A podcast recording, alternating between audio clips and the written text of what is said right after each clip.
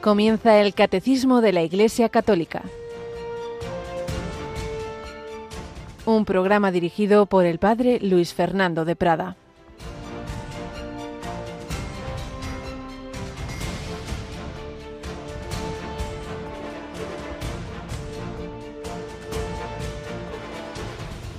Cuando se evaporó la capa de rocío, apareció en la superficie del desierto un polvo fino como escamas, parecido a la escarcha sobre la tierra.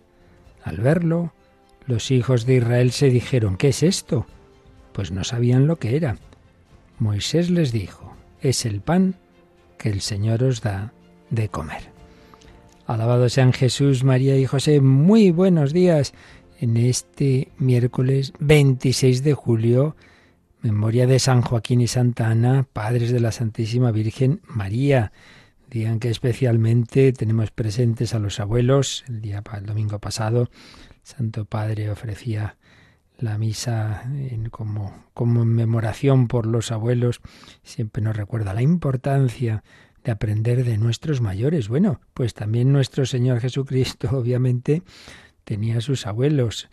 Por, lo sabemos eh, por la tradición en el caso de los padres de la Santísima Virgen María, que la tradición llama San Joaquín y Santa Ana, en cualquier caso, eslabones de esa cadena de la historia de la salvación que miraba hacia la plenitud, la plenitud, la encarnación del Verbo, pero la encarnación del Verbo en el seno de María, aquella que Dios fue preparando Dios no hace las cosas así de repente. A ver, ¿qué hacemos ahora? A ver, ¿a quién escogemos de madre del Mesías? No, la prepara, la prepara con una familia, la llena de gracia, la hace inmaculada, pero tiene una educación también de unos padres que transmiten a su hija pues las enseñanzas de Israel. Este Israel del que estamos leyendo en la primera lectura de la misa, en la lectura continua, fragmentos del libro del Éxodo y concretamente pues cuando se queja, que siempre están quejándose y protestando y murmurando, como suele ocurrir tantas veces, el pueblo de Israel murmura contra Moisés, murmura contra Dios, estamos pasando hambre, para eso mejor estábamos esclavos en Egipto, siempre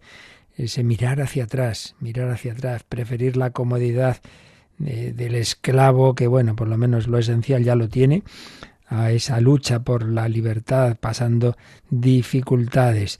Y en esas circunstancias el Señor va haciendo distintos milagros, intervenciones y una de ellas les da de comer con las codornices y con ese misterioso alimento llamado maná. ¿Qué es esto? Como todo en el Antiguo Testamento era una profecía, era un anticipo de lo que iba a ser en el Nuevo. Pues el pan que el Señor os da de comer iba a ser el verdadero pan bajado del cielo, iba a ser Jesucristo, porque nosotros somos peregrinos, hacia una tierra prometida que es el cielo. Nuestro nuevo Moisés es Jesús, necesitamos el alimento. Esa es la Eucaristía y justamente de ello estamos hablando. Una Eucaristía central en la vida de la Iglesia, de la que se han alimentado todos los santos y desde luego era central en la vida del santo cura de Ars, al cual comenzamos a encomendarnos de manera especial preparando su fiesta. Javi Pérez, buenos días. Buenos días, padre. Bueno, pues el 4 de agosto, San Juan María Vianney, santo cura de Ars, patrono de los párrocos, de los sacerdotes, y ya empezamos hoy la novena, ¿verdad? Hoy empezamos esa novena que nos acompañará, como su nombre indica, durante nueve, día, nueve días hasta la fiesta del santo y rezaremos todos los días eh, después de la hora intermedia, en torno a las doce y veinte del mediodía, a las once y veinte en Canarias. Hoy la comenzamos y estamos en cambio en los ya la parte final de la novena San Ignacio de Loyola, un hombre que, como bien sabemos, tras 30 años más o menos de vida de vida desgarrada y vanidosa y lujuriosa, se convierte al Señor y en esa vida espiritual suya fue decisiva la frecuencia de, de, los sacramentos, de la confesión y de la comunión, y luego ya cuando fue ordenado sacerdote, la celebración diaria de la Santa Misa, donde tenía grandes iluminaciones del Señor. Dos santos muy eucarísticos. Pues a ellos encomendamos especialmente, como digo hoy, a nuestros mayores, a nuestros abuelos, que no se desanimen, que recen mucho por esta nueva generación que por desgracia en buena medida no, no está recibiendo precisamente la fe, sino todo lo contrario, pero bueno, hay que tener confianza, hay que saber que todas las semillas que se siembran, yo cada día lo experimento más al cabo de los años, personas que en su día, niños, jóvenes que fueron evangelizados, que luego se han apartado del camino, pero al cabo de los años se dan cuenta muchas veces de lo que realmente echan en falta, esa presencia de Dios, esa alegría del corazón. Se cuenta de, de Napoleón que ya cuando estaba ya desterrado los últimos días de su vida, le preguntaron cuáles han sido los momentos más felices, el día más feliz de su vida, todos pensando que iba a decir alguna batalla que había ganado, dice, el día de mi primera comunión. Pues vamos nosotros a agradecer al Señor ese gran regalo de la Eucaristía. Vamos hoy a retomar historias que los primeros mes, años incluso del catecismo solíamos coger del padre José Julio Martínez. Vamos a recordar dos o tres de estas historias que tienen que ver con lo que estamos ahora comenzando a hablar. La Eucaristía como comunión, el maná, el pan vivo bajado del cielo.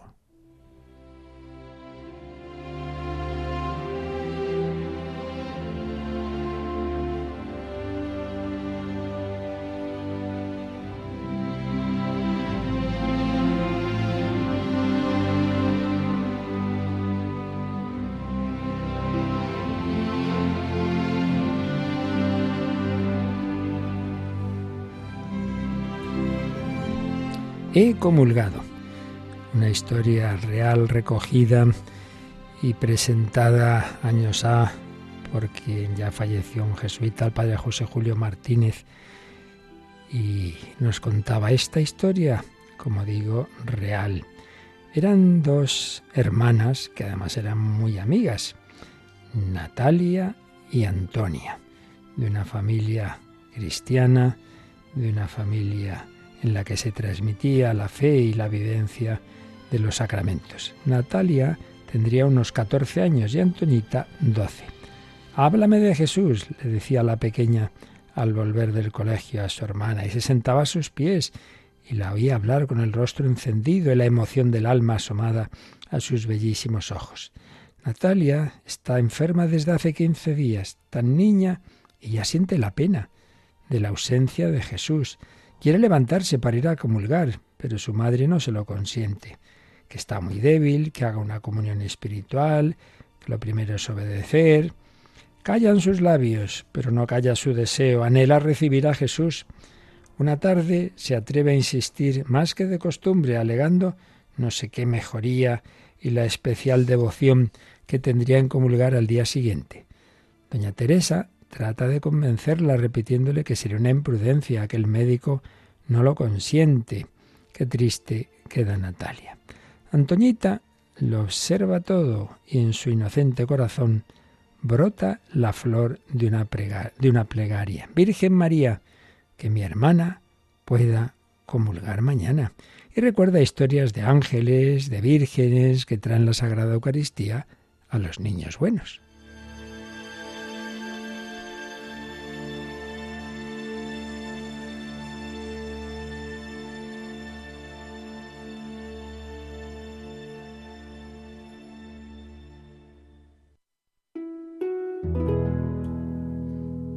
Cuando por la noche se despide de Natalia, oye la súplica de su hermana enferma. Antoñita pide a la Virgen que yo pueda recibir a su divino Hijo. Se arraiga más en el corazón de la pequeña aquella flor de plegaria. Virgen María, que mi hermana pueda comulgar mañana. Pasa la noche. Buenos días, ¿qué tal has pasado la noche? Santoñita, que con su devocionario muy querido eh, sobre el uniforme y el, el uniforme de colegiala viene a dar los buenos días a la enferma.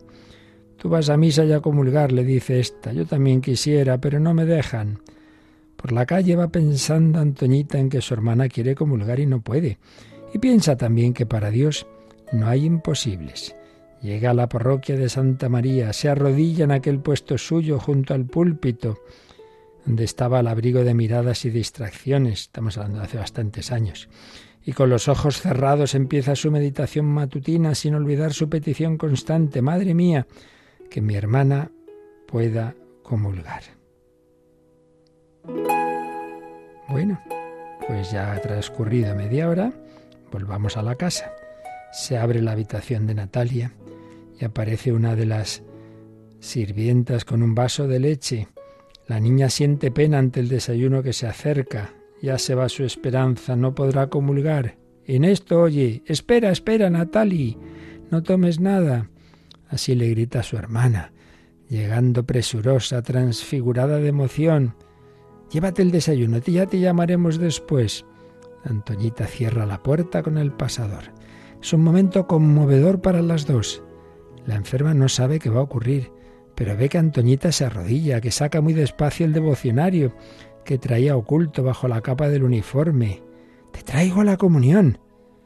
Abre el devocionario y entre dos estampas que había dentro aparece una hostia blanca. Toma, le dice, es Jesús y le acerca el libro. Y Natalia se incorpora un poquito, extiende la lengua y recibe y traga la hostia piadosamente, convencida de que es Jesús. Da gracias, Natalie. Yo también voy a dar gracias, pues acabo de comulgar, luego te explicaré. Doña Teresa ha vuelto de su misa también y entra a ver a la enferma. La encuentra inundada de gozo y acompañada por Antoñita, que ya ha vuelto y está de pie junto a la cabecera de su hermana. Mamá, he comulgado, grita Natalie por todo saludo. ¿Pero qué dices, chiquilla? Que sí, mamá, que he comulgado esta mañana. Venga, venga, no digas disparates. ¿Cómo vas a comulgar si no has salido de casa? Natalia insiste tan persuadida que doña Teresa ya no se atreve a negárselo. Mira a su hija menor y la ve de pie, con la cabeza baja, ruborosa, callada y humilde. Pero por Dios, ¿qué habéis hecho? Y Antoñita le dice, Mamá, no me riñas. Yo llegué a la iglesia y me puse en el sitio de siempre. Le pedí a la Virgen que mi hermana pudiera comulgar. Al oír la campanilla que me llamaba al comulgatorio, yo iba diciendo, Jesús mío, que mi hermana pueda comulgar hoy. Y al volver con Jesús, en mi pecho le decía lo mismo. Cuando de nuevo me arrodillé en mi reclinatorio para dar gracias, abrí un poquito los ojos y vi en el suelo una hostia blanca. La miré impresionada y me pareció que me decía, yo soy Jesús, llévame a tu hermana. Sin discutir más, me arrodillé ante ella, nadie me veía. Saqué dos estampas de mi devocionario y tomé entre ellas la hostia. Corriendo la traje a Natalie. Ella la recibió y yo me volví a dar gracias por mi comunión y por la suya.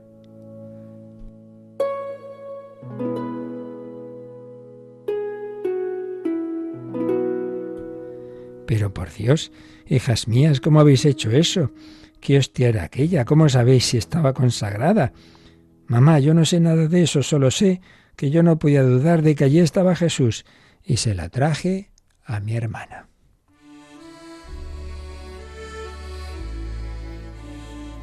Doña Teresa no se tranquiliza, va a la iglesia, va a la sacristía, empieza a preguntar a unos y a otros y por fin un sacerdote oye el caso y le dice, tranquilícese y dé gracias a Dios. Mire, ayer en el altar de San Antonio celebró su misa don Patricio, un sacerdote muy anciano. Dio la comunión y por su mucha edad y poca vista tuvo la desgracia de que el copón se le cayese con todas las formas consagradas. De estas unas rodaron por el suelo, otras quedaron en el mantel del comulgatorio, otras se prendieron en los encajes del alba del celebrante. Recogieron todo lo mejor que, que se pudo y se hizo la purificación. Pero terminada la misa, don Patricio se dirigió al púlpito con esos ornamentos para hacer las oraciones de San Antonio. Sin duda, una de aquellas hostias se habría quedado sostenida en las vestiduras de don Patricio cuando éste hizo un pequeño esfuerzo para abrir la puertecita del púlpito, cayó al suelo y ahí ha estado 24 horas esperando al alma que suspiraba por recibirla. Maravillosos caminos de Dios que se vale de cualquier acontecimiento para conceder las peticiones de sus hijos inocentes.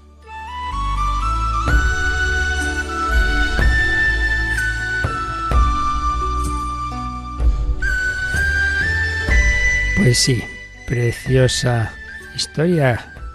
Uno diría, uy, esto es una leyenda. No, no, histórica. ciertamente de hace muchos años, pero sigue habiendo niños con esta fe. No hace tanto recordamos la muerte de Teresita, esta niña que ofreció su vida como misionera y que realmente tan pequeñita tenía ese amor a Jesús tan grande. Pues pedimos al Señor, pedimos la intercesión de, niños y de abuelos, de, de tantos santos de todas las edades, que tengamos siempre ese deseo de recibir a Jesús, de recibirlo bien, el nuevo maná que nos alimenta en nuestra peregrinación a la vida eterna.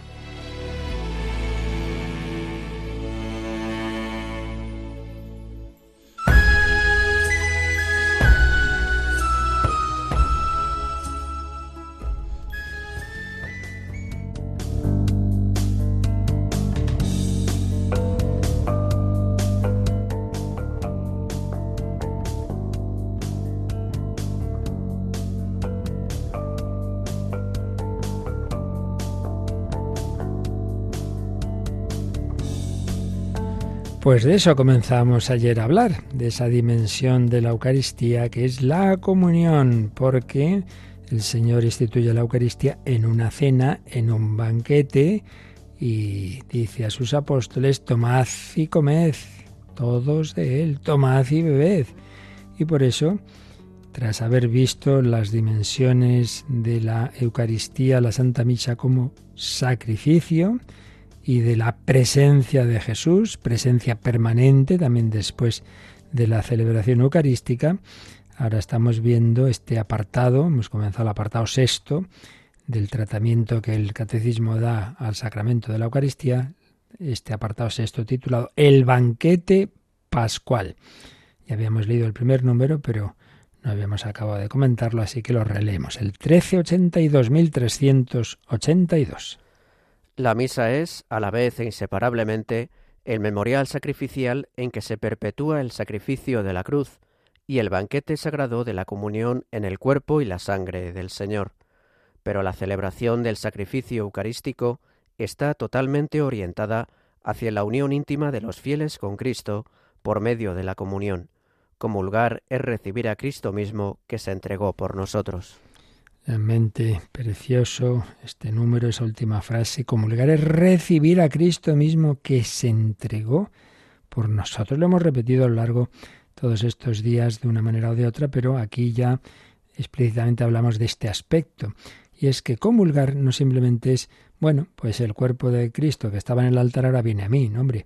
Es que Jesús, no lo olvidemos, está resucitado y vivo, es un encuentro personal, es como un abrazo que te quiere dar muy, muy, muy íntimo, un beso, un, un encuentro profundo, claro, anticipo, no lo olvidemos, otra dimensión de la Eucaristía, anticipo del, del cielo, de la gloria. Les diste el pan del cielo.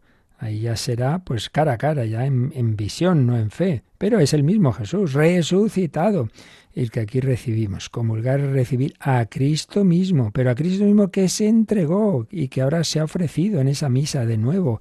Ese amor que tenía en la cruz, que tenía en su pasión por cada uno, que tenía por ti, pues lo ha, lo, ha puesto ahí, en ese ofrecimiento de la misa de hoy.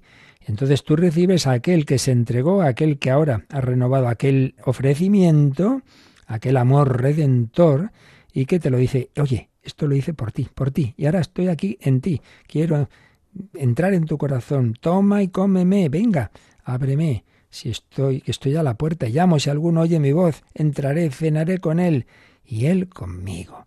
Convulgar es recibir a Jesucristo mismo que se entregó y que ahora se ofrece por nosotros.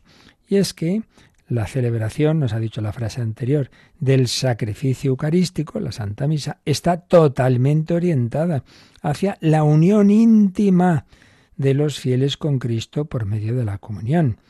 En definitiva, el, no solo la Eucaristía, sino el fin de la vida espiritual es ese, que a lo largo de la vida nos vayamos uniendo al Señor ¿Cómo puedo yo unir al Dios creador? Bueno, pues porque el Dios creador se ha hecho también nuestro hermano, se ha hecho Emmanuel, se ha hecho redentor, se ha hecho camino, verdad y vida, se ha hecho pan de vida.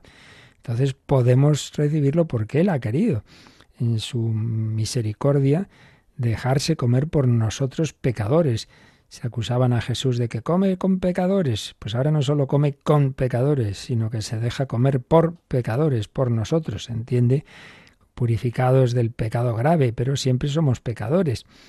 Siempre somos pecadores, por eso también en la Santa Misa tenemos varios momentos de, de contrición, ya desde el principio, antes de celebrar los sagrados misterios, reconozcamos nuestros pecados y luego de nuevo el sacerdote se lava las manos y luego antes de comulgar no soy digno de que entres en mi casa.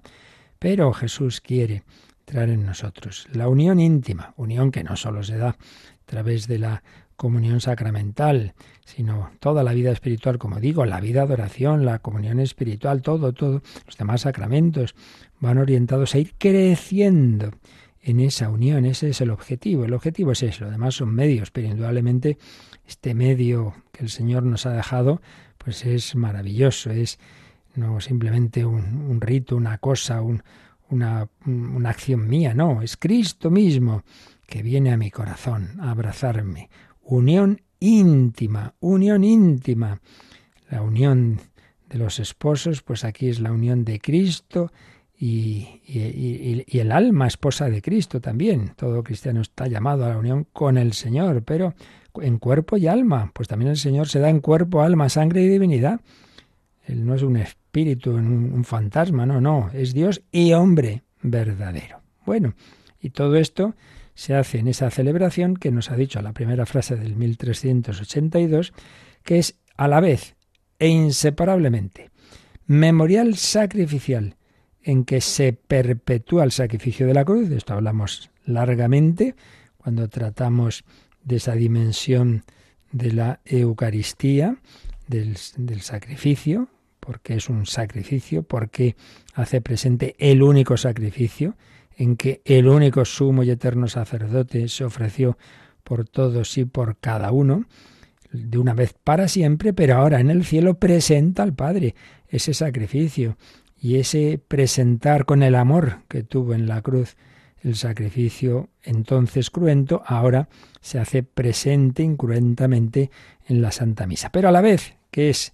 ese sacrificio de la cruz, perdón, que es memorial incruento del sacrificio de la cruz, a la vez la celebración de la misa es banquete sagrado, un banquete en el que comemos a la víctima que se ha ofrecido por nosotros, recordando aquellos eh, sacrificios de comunión del pueblo de Israel. Se ofrecía la víctima, pero luego se comía. Todo lo, pues como el cordero pascual, todo lo que es comestible se comía. Bueno, pues nosotros recibimos a Jesucristo. La diferencia es que en vez de asimilarlo a nuestro cuerpo es el Señor el que nos va asimilando a Él.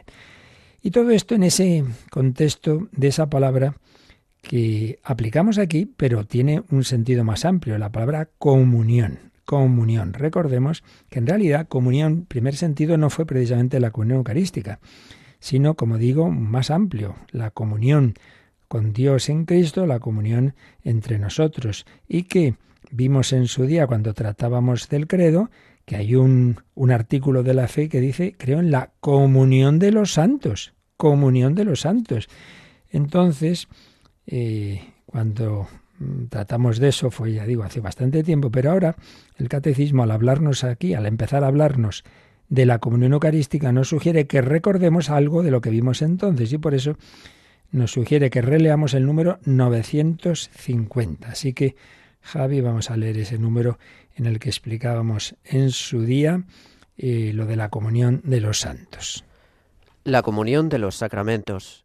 El fruto de todos los sacramentos pertenece a todos porque los sacramentos, y sobre todo el bautismo, que es como la puerta por la que los hombres entran en la Iglesia, son otros tantos vínculos sagrados que unen a todos y los ligan a Jesucristo.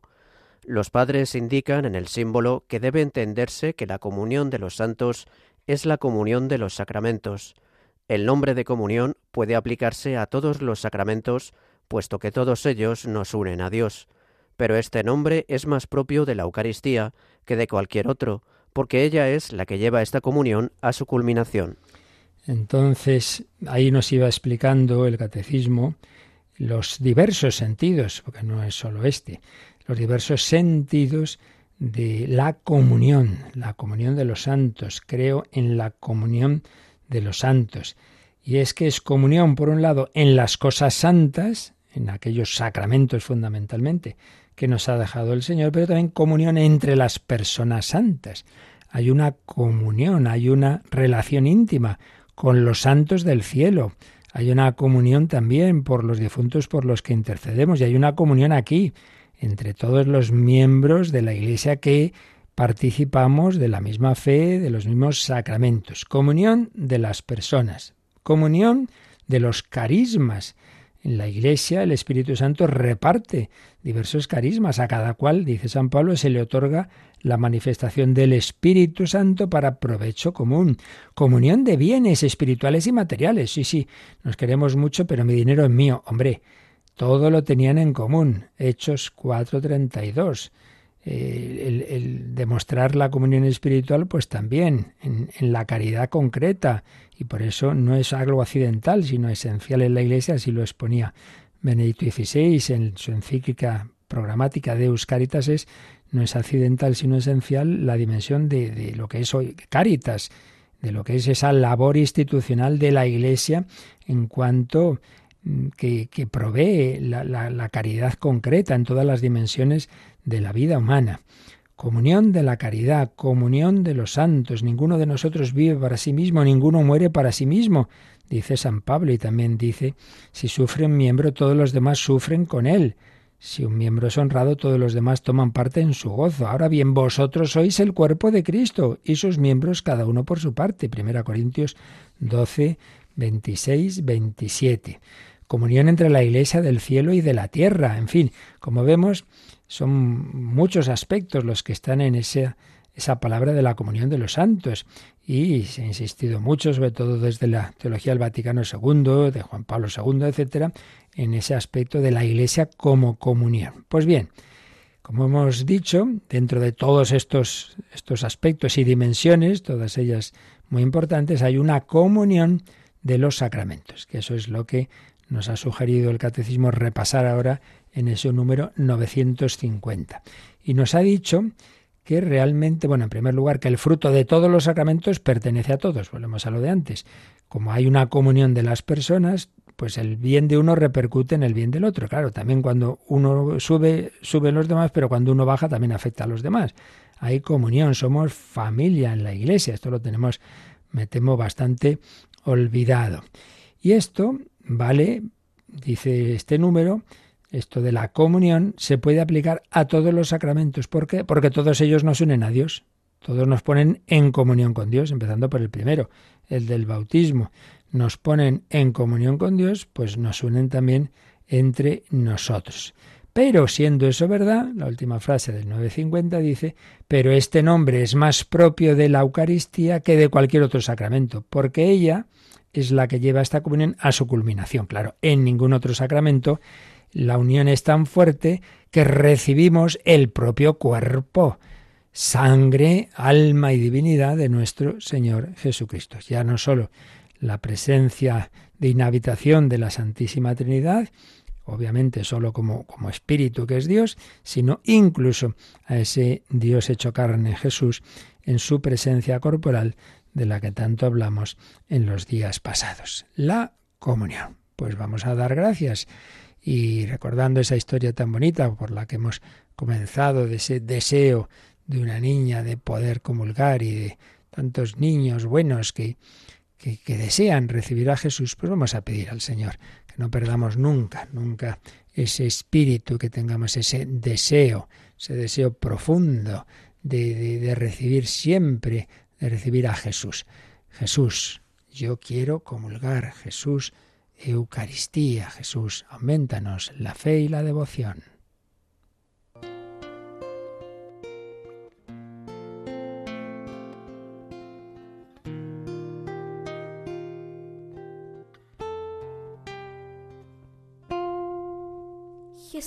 Sé que estás ahí en el sagrario, esperando que alguien te venga a acompañar sin hablar, sin hablar, como en la cruz, como en la cruz. Tus ojos buscan donde descansar.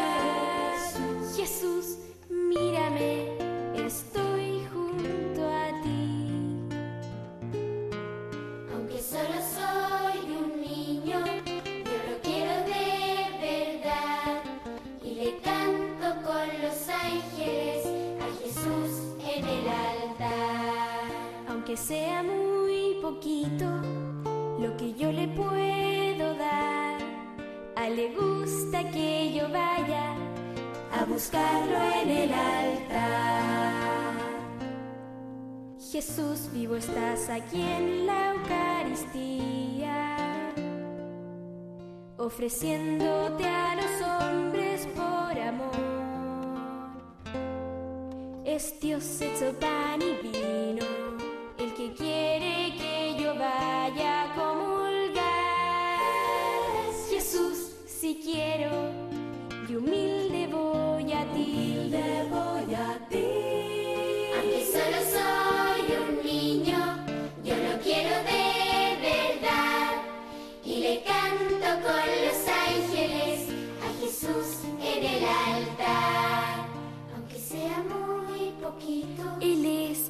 Dios, le doy mi le gusta corazón. que yo vaya Vengo a buscarlo en el altar. Jesús, ahora estoy contigo en sacramento. Y es tu gracia que me llena de tu paz. No te vayas, quédate así. Que cada día tú y yo seamos comunión.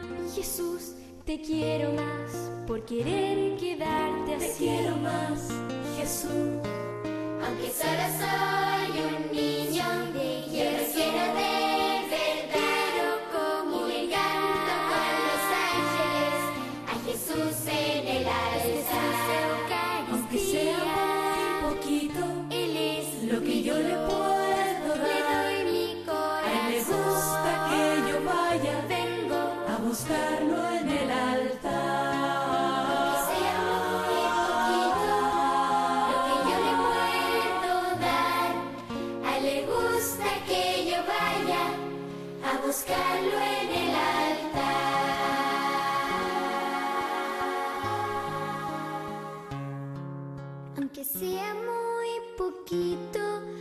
que yo le puedo dar. A él le gusta que yo venga a buscarlo en el altar.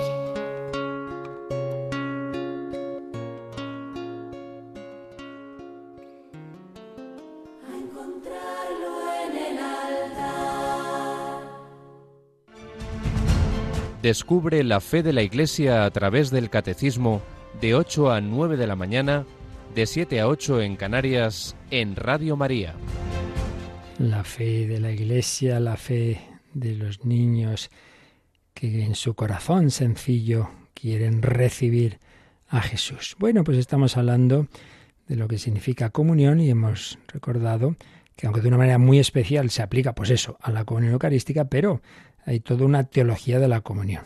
Y vamos a recordar algunas pinceladas, tengo yo por aquí de unos apuntes, y ya muchas veces hemos recordado al padre Cándido Pozo, sobre cómo San Pablo, particular el gran teólogo del cuerpo místico y de la comunión, en su primera carta a los Corintios, en el capítulo 10, habla mucho de esto. Hay una palabra griega, koinonía, que significa eso, comunión, comunicación, comunicación, pero no solo el sustantivo koinonía, está también el adjetivo koinonoi, comunicantes, participantes, habitualmente en el Nuevo Testamento. San Pablo usa lo de koinonía, por ejemplo, para referirse a la comunicación del cuerpo místico.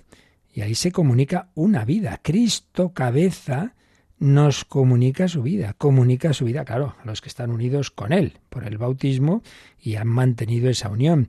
Y también San Pedro, en su segunda carta, la segunda de Pedro 1.14, pues se habla de esa participación de la naturaleza divina. Eso se participa y se vive así en lo que hoy llamamos pues vivir en gracia de Dios, en el estado de gracia. Pero hay un tercer sentido de coinonía que es el de la Eucaristía, la comunicación con el cuerpo y con la sangre del Señor. Y este es el sentido más habitual entre nosotros. Cuando decimos comunión, pues pensamos normalmente en la comunión eucarística, pero tengamos en cuenta esto que digo, que la comunión eucarística es el sentido más fuerte de algo más amplio.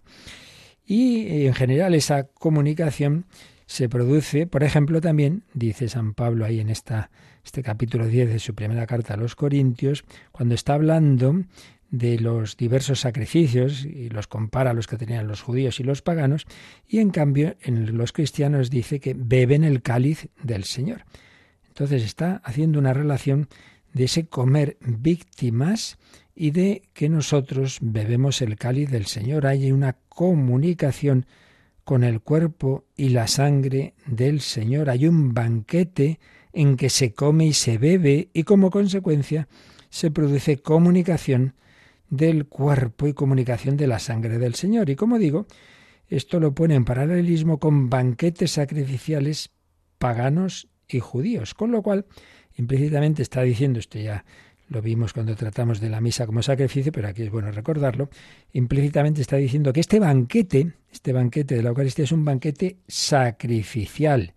Ya vimos que no solo es que sea un banquete sacrificial en el sentido de que en él se come una víctima que había sido sacrificado antes, porque podía ser eso, ¿no?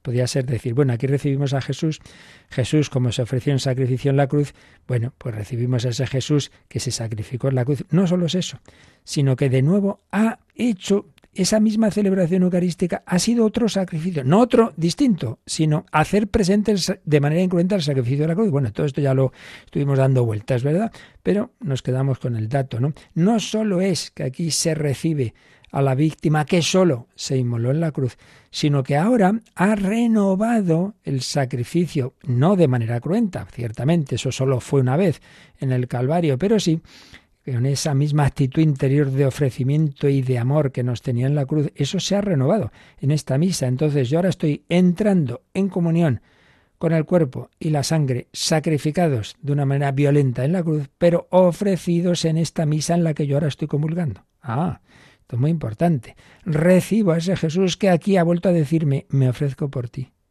Doy mi vida por ti. Y si volviera hiciera falta, volvería a morir por ti. Lo hice una vez para siempre, pero aquí te estoy dando ese amor.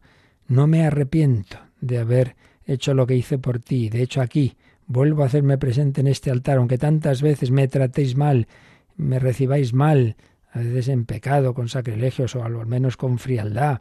Jesús se ofrece por ti y por mí, quiere entrar en comunión. Más aspectos de la comunión, dice San Pablo, dice San Pablo en el versículo 17 de este capítulo 10. El pan es uno. Hombre, si son muchos panes, comulgan muchas personas, sí, son muchos panes en el nivel superficial, en el nivel que llamábamos las especies eucarísticas, pero a nivel profundo es un único pan, porque en realidad es el cuerpo de Cristo. En ese nivel invisible solo hay un pan, el cuerpo del Señor. Y entonces ese pan uno lo recibimos todos. Ah, entonces aquí viene otro aspecto, otra consecuencia. Si todos recibimos al mismo pan, al mismo Cristo, pues hombre, el efecto si comulgamos bien es que nos une entre nosotros. Claro, dos cosas iguales a una tercera se hacen iguales entre sí, ¿no? Comiendo un solo cuerpo del Señor, no el cuerpo, digamos, mm, físico, en el sentido, ya decíamos, no de la misma manera en que es la física de este mundo, pero sí, pero real, presencia corporal, comiendo un solo cuerpo físico, nos hacemos un solo cuerpo místico. Dos palabras, dos sentidos de la palabra sois el cuerpo de Cristo. El cuerpo de Cristo en cuanto ese cuerpo eucarístico y el cuerpo de Cristo en cuanto nos une en el cuerpo que llamamos cuerpo místico, que en realidad la primera acepción eh, históricamente, cronológicamente, el cuerpo de Cristo era esta, era la de la Iglesia, pero luego se aplicó de manera especial a la Eucaristía. Por tanto, un efecto de la comunión, si comulgamos bien, es la unidad, la unidad en los cristianos por el hecho de comulgar un único pan, la unidad y la caridad. Por eso, si, no digo un día, que todos podemos tener un mal día, pero sí en general, una persona que empieza a comulgar más, resulta que se hace cada vez más antipática, pues mire, que hay algo que está fallando, esto no puede ser.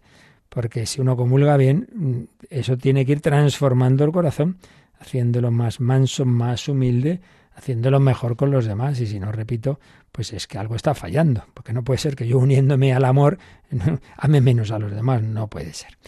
Bueno, pues creo que ya tenemos aquí un, panorama precioso de, la teología de la comunión, la comunión espiritual en ese sentido de comunión de bienes espirituales, de comunión entre las personas, comunión de los santos, comunión a la que tienden todos los sacramentos y en realidad toda la vida espiritual, es decir, a unirnos cada vez más íntimamente a la Santísima Trinidad en Cristo, pero también de una manera más especial y, y por excelencia, esta comunión se aplica a la comunión eucarística en la cual recibimos al mismo Cristo, no solo como Dios, sino como hombre, y además todo esto está unido al aspecto sacrificial. Comulgar es recibir al Cristo que se inmoló por nosotros. Pues esto es lo básico que nos transmite el número 1382.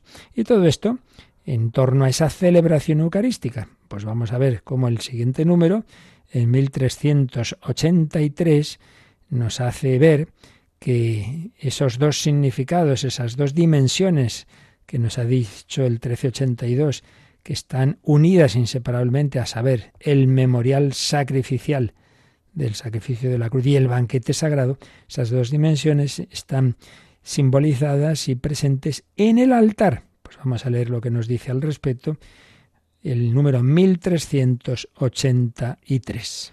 El altar en torno al cual la Iglesia se reúne en la celebración de la Eucaristía, representa los dos aspectos de un mismo misterio, el altar del sacrificio y la mesa del Señor, y esto tanto más cuanto que el altar cristiano es el símbolo de Cristo mismo, presente en medio de la asamblea de sus fieles, a la vez como la víctima ofrecida por nuestra reconciliación y como alimento celestial que se nos da, que es, en efecto, el altar de Cristo sino la imagen del cuerpo de Cristo, dice San Ambrosio, y en otro lugar, el altar es imagen del cuerpo de Cristo, y el cuerpo de Cristo está sobre el altar.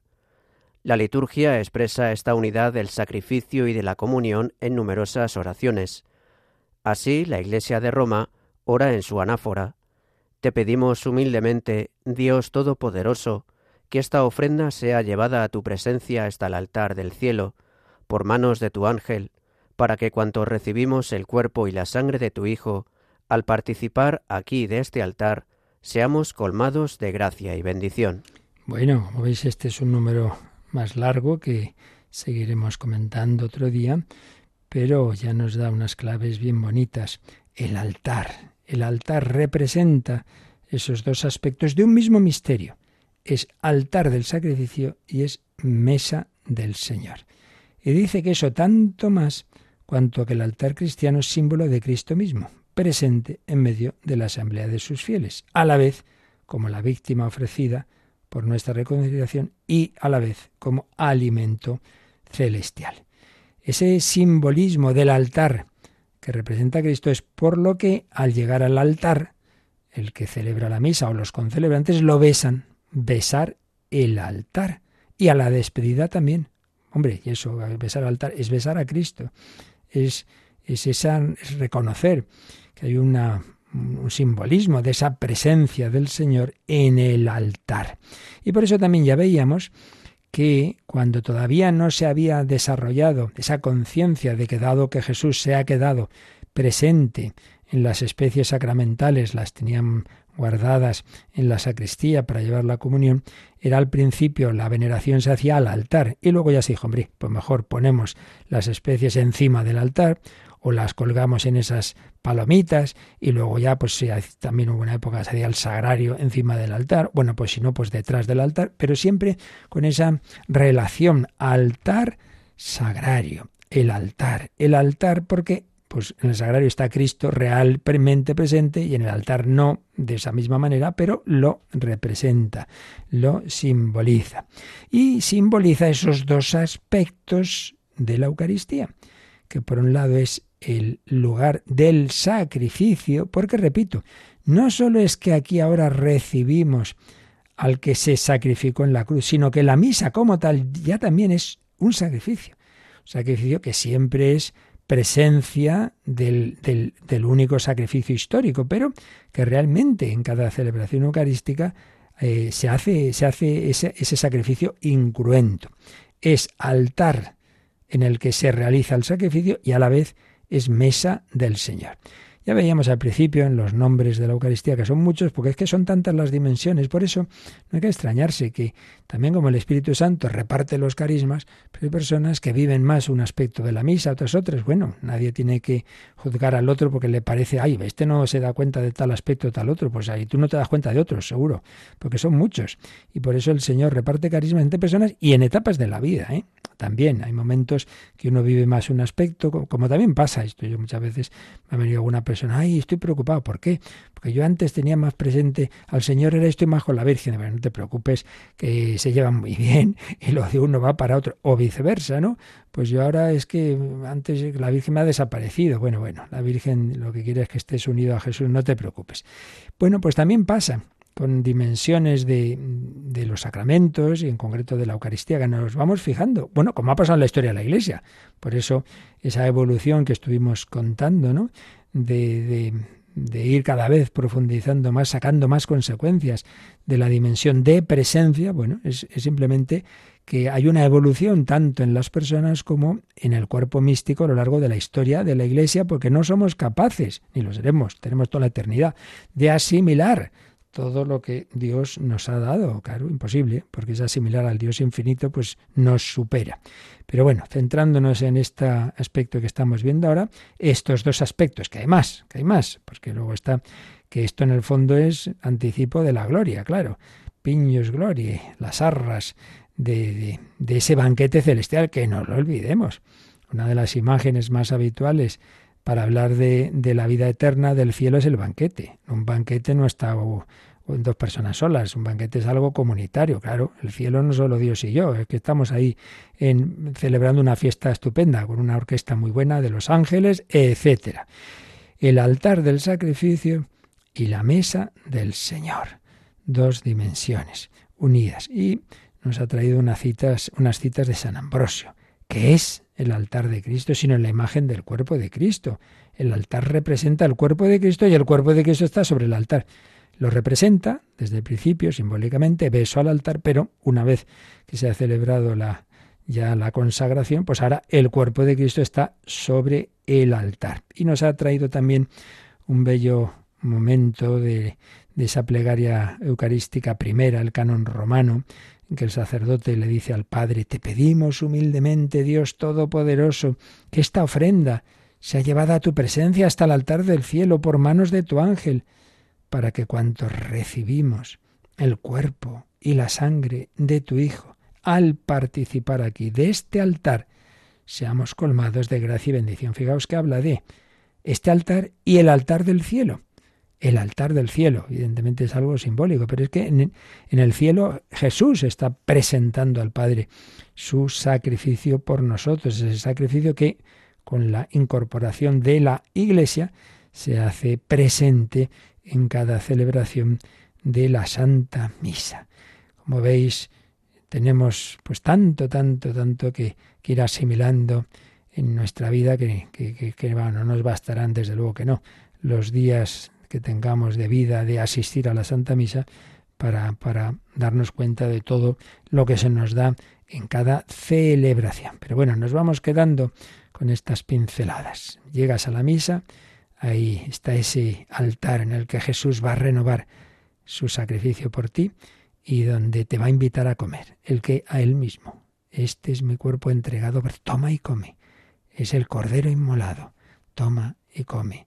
Toma y bebe. Bueno, pues yo creo que tenemos más que suficiente para quedarnos en acción de gracias de este inmenso regalo y con deseo, y con deseo de comulgar, de participar de este sagrado banquete, o sacrum convivium, o sagrado banquete en que el alma recibe a Cristo, el alma se llena de gracia y se nos da una prenda de la inmortalidad futura, de la vida futura, del banquete del reino de los cielos. Seguiremos comentando este número y de momento pues nos quedamos, como digo, dando gracias y pidiendo que aumente nuestro deseo de participar en la Santa Misa y de esa comunión espiritual en general de muchas formas, pero también ojalá siempre que podamos y ojalá fuera diariamente de la comunión eucarística. Nos quedamos así en oración. Si tenéis alguna cuestión, alguna pregunta o algún testimonio, pues lo podéis ahora enviar como nos van a recordar.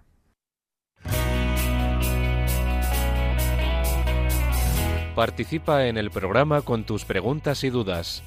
Llama al 91005 9419. 91005 9419. Puedes escribir un mail a catecismo arroba radiomaria.es o escribirnos un mensaje al teléfono de WhatsApp 668 594 383 668 594 383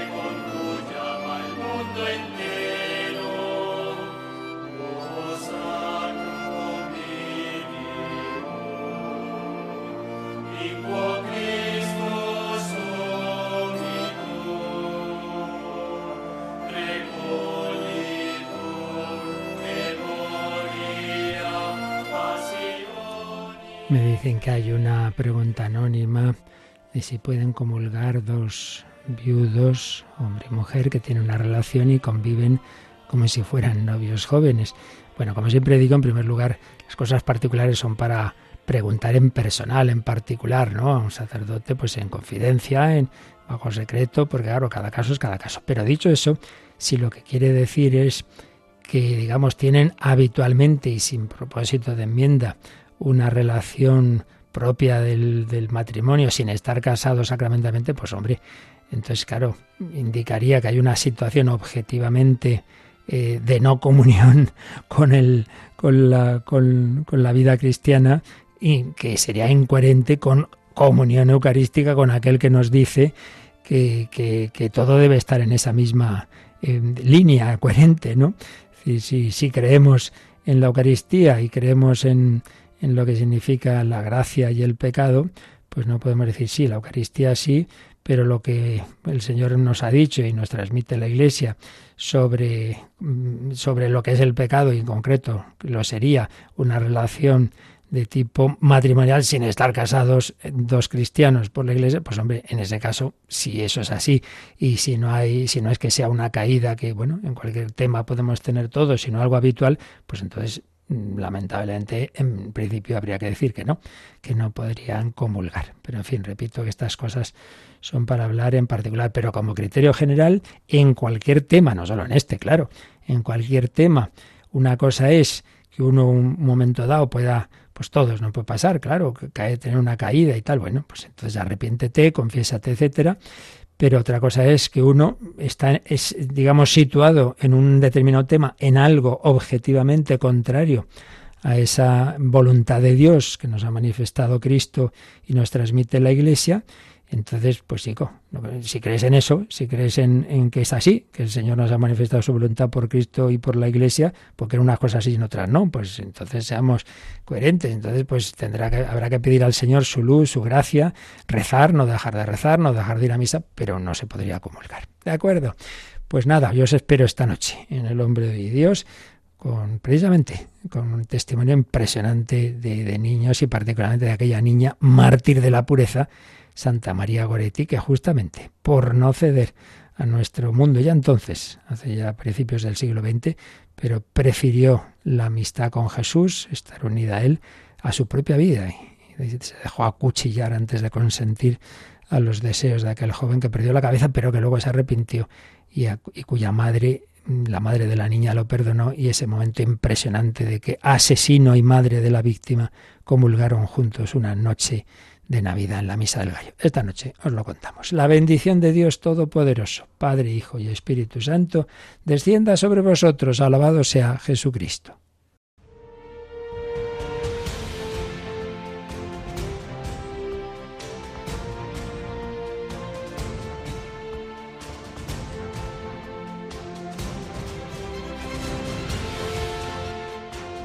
Han escuchado en Radio María el Catecismo de la Iglesia Católica,